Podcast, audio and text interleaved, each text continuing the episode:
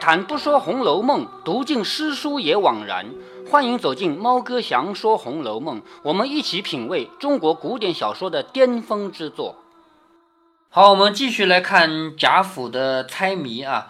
贾政这个人呢，因为他在现场搞得所有人都不敢说话呢，后来贾母就想把他赶走。那么贾政就开了一句玩笑，说：“你那么爱你的孙子孙女，怎么就不略微爱一下我这个儿子？”他不是不会开玩笑吗？嗯，对，这个话就是，其实他有东西想要送给贾母，他不是准备了东西来送给贾母的吗？结果贾母还没让他送，就要赶他走嘛，所以他就说这个其实是为了有机会来送东西。结果呢，后来他自己的灯谜让贾母猜出来以后呢，他就把这个东西送了嘛。那接下来贾母说那里有好多灯谜，你再去猜猜，让他一个个猜过来嘛。所以他已经猜了元春的那个灯谜了啊。下面这个灯谜呢是迎春的，你看啊，迎春的灯谜，天运人工理不穷，有功无运也难逢。这个逢啊，那个应该念逢，因为它是那个押韵嘛，穷逢同，知道吧？阴和正日纷纷乱，只为阴阳数不同。这个灯谜你肯定很难猜，你猜不到。天运人工理不穷，有功无运也难逢。阴和正日纷纷乱，只为阴阳数不同。谜底是算盘，算盘知道的吧？啊，嗯，好，这里算盘跟这四句话怎么能连起来呢？你看，第一，天运人工，天运算盘不是有它的口诀，有它的做法的吗？玩法的吗？不是随便打的，是不是啊？这个你学过没有？你们现在不学算盘吧？小学？嗯，我们那个时候小学必学算盘的。现在随着时代的进步，算盘越来越用不着了，咱们就不学了。我那时候是学的啊，我是只学加减法，但是你的爷爷就是我爸爸，他是加减乘除都会。加减乘除都会，而且他打算盘比你按计算机快。你说一个数字，你得按计算器多少加多少等于多少，啪啪啪啪一打，他一定比你快。所以他做会计做的比别人快，就是这个原因。他算盘很熟很熟啊。天运人工，天运就是算盘的规律，还有人呢要靠人去拨打嘛，啪啪啪打嘛。理不穷，不停的理，不停的理，没有尽头。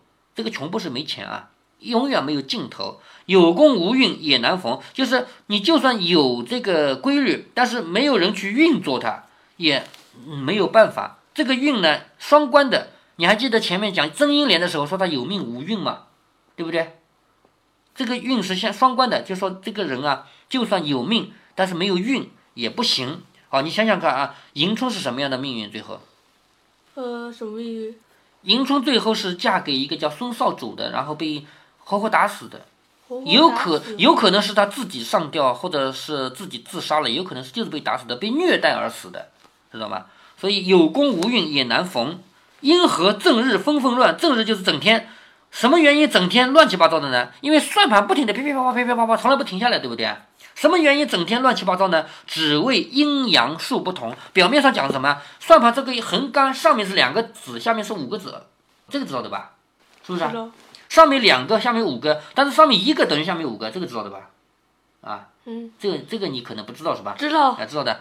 只因为上面下面不相等，所以一直在那噼噼啪啪打的永远不停。其实这四句诗看出来是一个什么样的命运啊？就是人永远在劳累，而且最后是走向死亡的命运。天运人工理不穷，有功无运也难逢。因何正日纷纷乱，只为阴阳数不同。最后就是迎春的命运，她嫁给了这个姓孙的人，叫孙少祖。嫁给他以后，被活活逼死了。贾政说是算盘，迎春笑着说是。又往下面看，下面一个灯谜？哎，探春的说：“阶下儿童仰面时，清明妆点最堪宜。游丝一段魂无力，莫向东风怨别离。”这个猜得出来吗？阶下儿童，台阶下面的儿童仰面看，什么东西要我抬头往上看？首先，然后清明妆点最堪宜，清明节做什么最合适？扫墓踏青，扫墓踏青。那为什么要仰面看呢？仰面第三句最重要啊，游丝一断，游丝就是一根细细的线，细细的线一旦断了以后就没有力了。什么东西是用个细细的线牵着的？并细用细线牵着，并且在天上风筝。哎，对，风筝。游丝一断魂无力，就是这根细细的线如果断了以后，它不就是被风吹得到处跑了吗？叫魂无力，对不对？莫向东风怨别离，就不要怪东风把你吹远了。这个好容易明白，因为它探春是远嫁哎，的，对，探春结尾就是远嫁嘛，而且呃，在这政策中，呃，关于她的图片，呃，又有风筝。哎，对对对，所以探春的谜是风筝，她的命运也像风筝，她远嫁以后跟自己的老家娘家彻底没有关系了。贾政猜这是风筝，探春笑着说是。看下面一个啊，下面一个是惜春的，你看啊，惜春的命运首先说告诉我什么？出家，哎，出家当尼姑。你看啊，生前色相总无成，不听灵歌听佛经，莫道此生成黑海，性中自有大光明。什么意思？首先看它的字面啊，前生色相总无成，前生就是这个人一辈子他的色都没有了。色我前面讲到过，佛教里的色即是空，空即是色。色是什么？空是什么？空就是我一切都不要，我什么都不要，这叫空。而色呢，就是留恋眼前的一切东西。我们身边的所有的吃的、穿的、玩的，包括钱财、房子、车子，这都叫色。好，前生色相总无成，一切的追求都没有了。不听灵歌，听佛经。好，这句话很好理解，是不是啊？不听别人那个彩铃的歌，就是情歌啊。不听情歌，只听佛经，这个你总理解得出来的吧？对吧？莫道此生成黑海，不要说我这一辈子面对着一个一片漆黑，信中自有大光明。我没有面对的漆黑，我内心是光明的。尼姑对呀、尼姑。但是他猜的这个灯谜是什么东西呢？什么意思？他这个谜语啊，谜语的谜底是什么？谜底，不是尼姑是什么？嗯谜谜底不是尼姑啊，谜底是佛像前面那个灯。佛像前面不是有一盏灯在点的吗？永远不熄的那盏灯，知道吗？永远不熄的那盏灯。哎，所有的庙里面都有灯一直在点的，永远不会熄灭的呀。那个灯啊，你看“莫道此生成黑海，心中自有大光明”，不是一盏灯吗？是不是黑海是什么？黑海就是面对的一区一片漆黑吗？没有，明明没有起色了吧？是不是啊？贾政说这是佛前海灯啊，西春笑着说是海灯，就是供在那个佛像前的灯。贾政内心沉思道：娘娘所做的爆竹呢，此乃一响而散之物。贾政开始分析了啊，娘娘的这个谜语啊，猜爆竹是一响就没有了。虽然响的时候声音很大，但是一响就没有了，是不是？迎春所做的算盘呢，是打动乱如麻，就是他噼噼啪啪打的，内心像麻一样乱七八糟。探春所做的风筝呢，是飘飘浮荡之物，就这个东西不脚踏实地，对不对？西村所做的海灯呢，是清净孤独。今乃上元佳节，如何做此不祥之物为谢？这所有的人的灯谜都是不祥的，是不是啊？内心愈思愈梦，就是内心越想越梦。因在贾母之前不敢形于色，只得仍勉强往下看去。只见后面写的七言律诗一首，却是宝钗的所作。于是宝钗的这个灯谜你要看啊，宝钗的命运是什么？你告诉我。呃，金钗水里埋。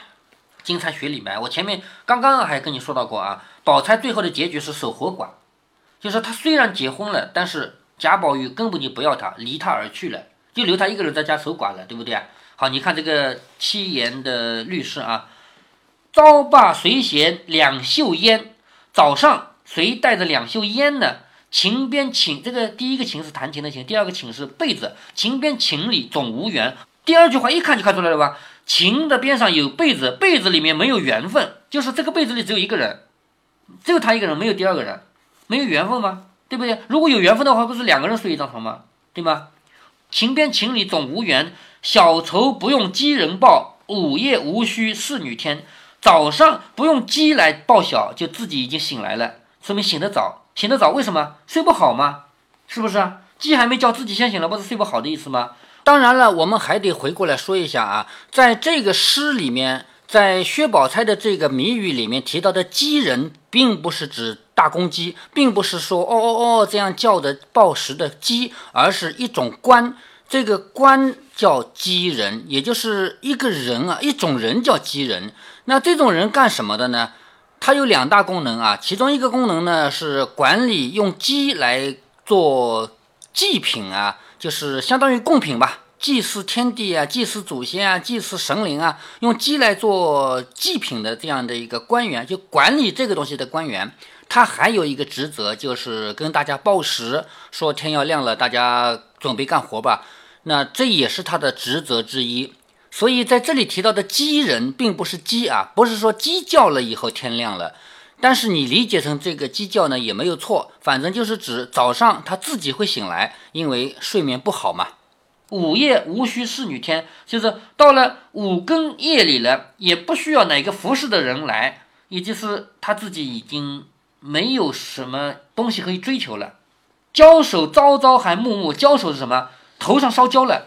其实这个焦可以理解成焦急，内心的急嘛。焦首朝朝还暮暮，就是一天朝朝就是白天，暮暮就是晚上，一天一天，一晚一晚都在那心里焦急，叫焦首朝朝还暮暮，艰辛日日复年年，艰辛像像把自己的心放油锅里煎一样，日日年年，天天这样煎，是不是啊？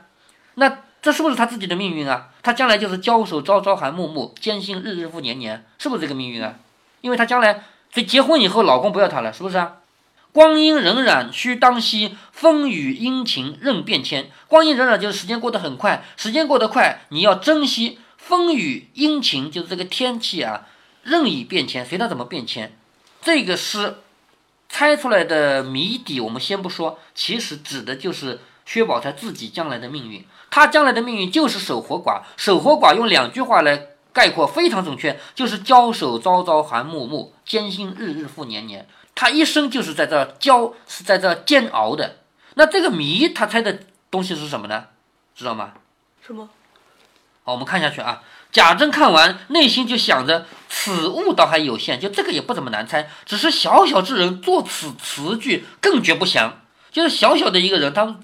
薛宝钗不是才十五岁吗？十五岁的一个人写这样的诗，觉得不祥，皆非永远福寿之辈，就是他肯定是不可能能够享福的人。想到此处，越觉得烦闷，大有悲戚之状。就是猜了这么多灯谜，每一个都是悲的嘛，所以他有悲戚之状，因而将诗才的精神减去了十之八九，只垂头沉思。贾母看到他这个样子呢，以为他累了。因为他每一个谜猜的都是很悲苦的嘛，所以他就很心里很不开心。但贾母一看贾政这个样子，以为他身体累了，又兼拘束了众姊妹，不得高兴。就是贾母以为贾政是在这儿导致别人不敢说话，所以他也内心也不舒服了，就对贾政说：“你不用猜了，去安歇吧，让我们再坐一会儿也好散了。就是你别猜了，你走吧。”你走了，我们再坐一会儿。贾政闻此言，连忙答了几个“是”字，又勉强劝了贾母一回酒，方才退出去。至房中，只是思索，翻来覆去，竟难成寐。寐就是睡觉。到了房里面，翻来覆去，很难睡着。为什么？他觉得这个太悲哀了，这么多的谜都太悲哀了，不由得伤悲感慨，不在话下。这里没提这个灯谜的谜底吧？谜底是什么呢？你看中间第四、第五、第七、第八句啊，第五、第六句就知道了。焦手头上烧焦了，朝朝还暮暮，一天天晚晚头上都烧焦了。煎心就是用火来煎煎这个内心。这个谜的谜底呢是香，就是点的那种香啊，点着了以后慢慢慢慢的往下烧，所以呢，他焦手，他头上是焦的嘛，焦手朝朝还暮暮。他的心一直在煎熬，就是灯，呃，就是香的中间啊，一直在用火烧。这个谜的谜底是香，但是这首诗实际上指的是薛宝钗将来的命运，煎熬一辈子的煎熬，因为她没有老公不要她。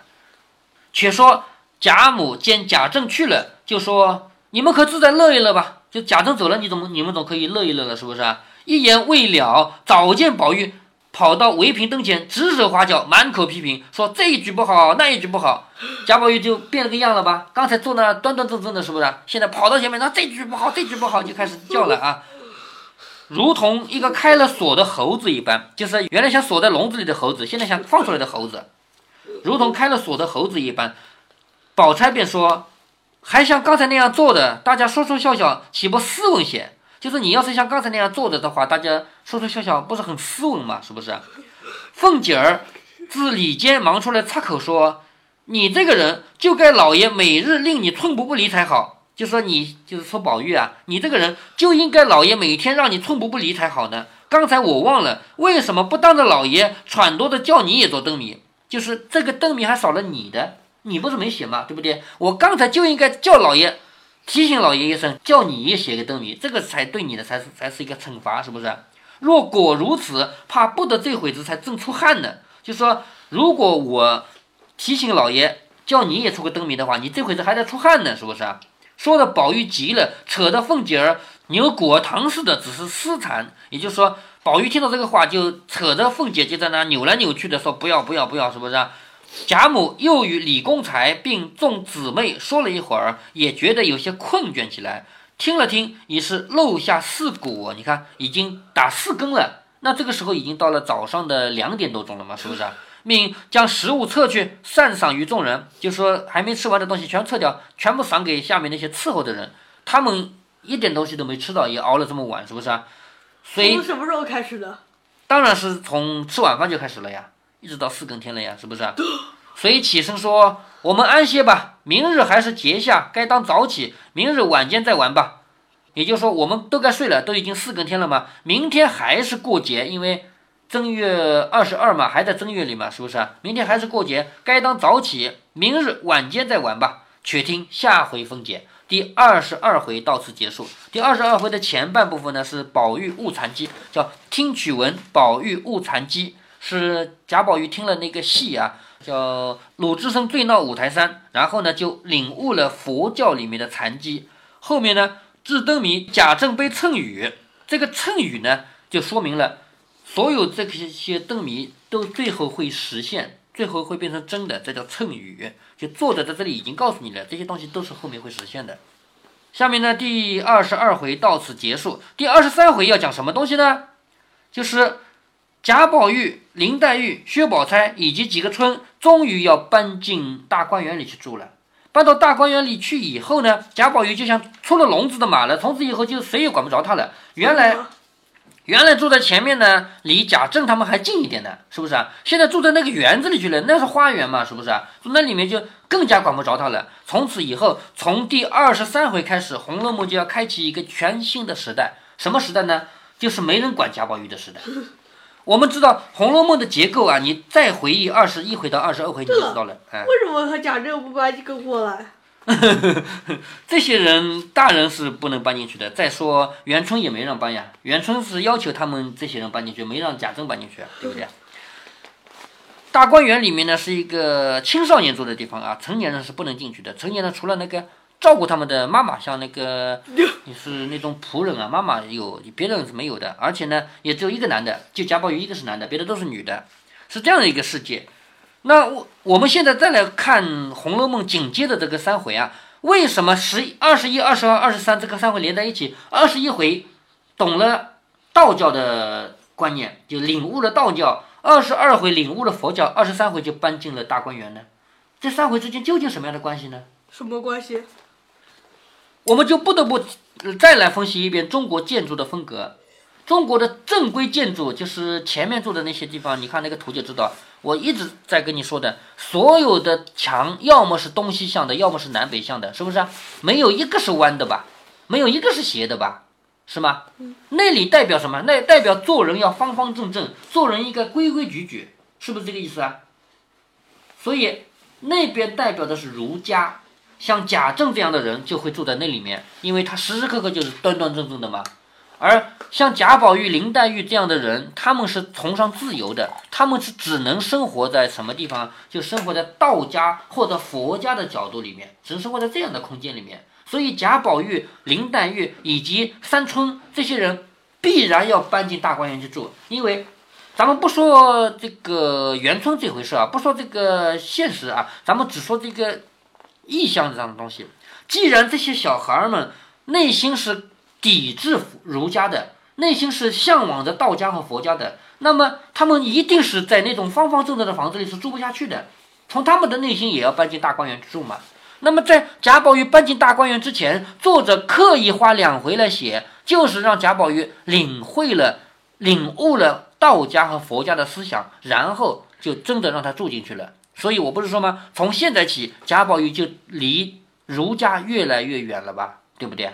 好，下一回开始，我们就要看到贾宝玉真正他们一群人搬到大观园，从此开始了一个全新的时代。什么时代呢？贾宝玉进入了佛道的那种生活方式，不再管儒家的东西了，就是没有必要天天去念四书五经、应付考试，不用了。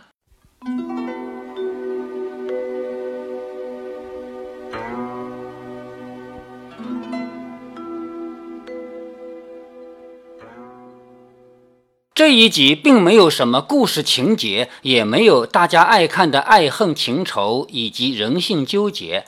曹雪芹又要用他惯用的手法来剧透了。早在第五回，曹雪芹就借着贾宝玉的一个梦，把贾家整个家族以及十几个主要人物的命运给剧透过了。这里并不是第一次，也不是最后一次。要说这种提前剧透是怎么想到的，那肯定不是曹雪芹的独创，也不是首创，其实是那个时候的话本小说的通例。像《水浒传》这样的小说，也是一边写一边剧透的，只不过没有《红楼梦》安排的这么精巧，也没有安排的这么有诗意。对于这么多谜语的具体内容，这些谜语字面上讲的意义，以及背后要蕴含的命运，猫哥既然在前面已经详细讲述了，在这里就不再重复。不过，猫哥有一点是要补充的。也是在节目中没有提及的，那就是贾政对这些谜底的联想。其中有些谜语，比如薛宝钗写的“交手朝朝还暮暮，艰辛日日复年年”，还说“情边情里总无缘”，那明摆着很凄凉悲苦，这没有争议。但是贾元春的谜底明明是个爆竹，为什么在贾政心里这是个不祥之物呢？要知道，爆竹在民间一直是很祥瑞的东西啊。我知道，我说到这里，肯定有人不同意了。有人要说，爆竹是用来吓唬一种叫做年的怪物的。这个怪物害怕红颜色，所以要贴对联，也害怕爆竹声音。这种怪物来了要吃人的，爆竹当然是不祥之物了。呃，您要是这样说，似乎无可辩驳。但是您得知道的是，把年描绘成一个吃人的怪物，这可是从来没有过的事儿，完全是现代人的编造。《红楼梦》的年代根本就没有这回事儿。事实上，“年”这个字长期以来跟时间没有关系，跟寒来暑往、四季更迭、拿红包、长大都没有关系。年指的是丰收，从农田里收获粮食。所以这个字从来就是好字，而时间概念上的一次春夏秋冬从来就叫岁。为什么后来年这个字变成了时间概念了呢？因为农田里的收获周期跟这个时间正好是一样长。我们回到贾政的心里，他的女儿大过节的写了个灯谜，其谜底是爆竹，那代表的喜庆啊。唯一不祥的是最后一句话，叫“回首相看已化灰”，化灰，灰化肥会发灰，这一句是不祥的。也就是说，曹雪芹为了用剧透的方式来讲述人物命运，必须要安排一句不祥的话。但是，作为爆竹这个东西，它作为谜底，它本身是没有不祥的意味的。这说明什么呢？说明小说里的一言一行、一颦一笑、一感一悟、一念一想，都是为情节服务的。今天贾政需要背谶语，那就必须让他背。曹雪芹作为作者，跟今天的编剧和导演一样，是必须要开启上帝模式的。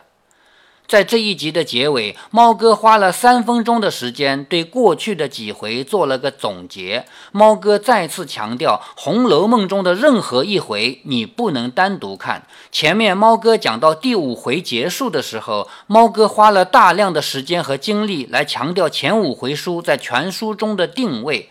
以往的研究人员总是片面地强调第五回的总纲作用，却总是忽略了第一、第二、第三、第四回在全书中的特殊定位。这里面任何一回在全书中都有着不可或缺也不可替代的意义，只不过一般人不会发现。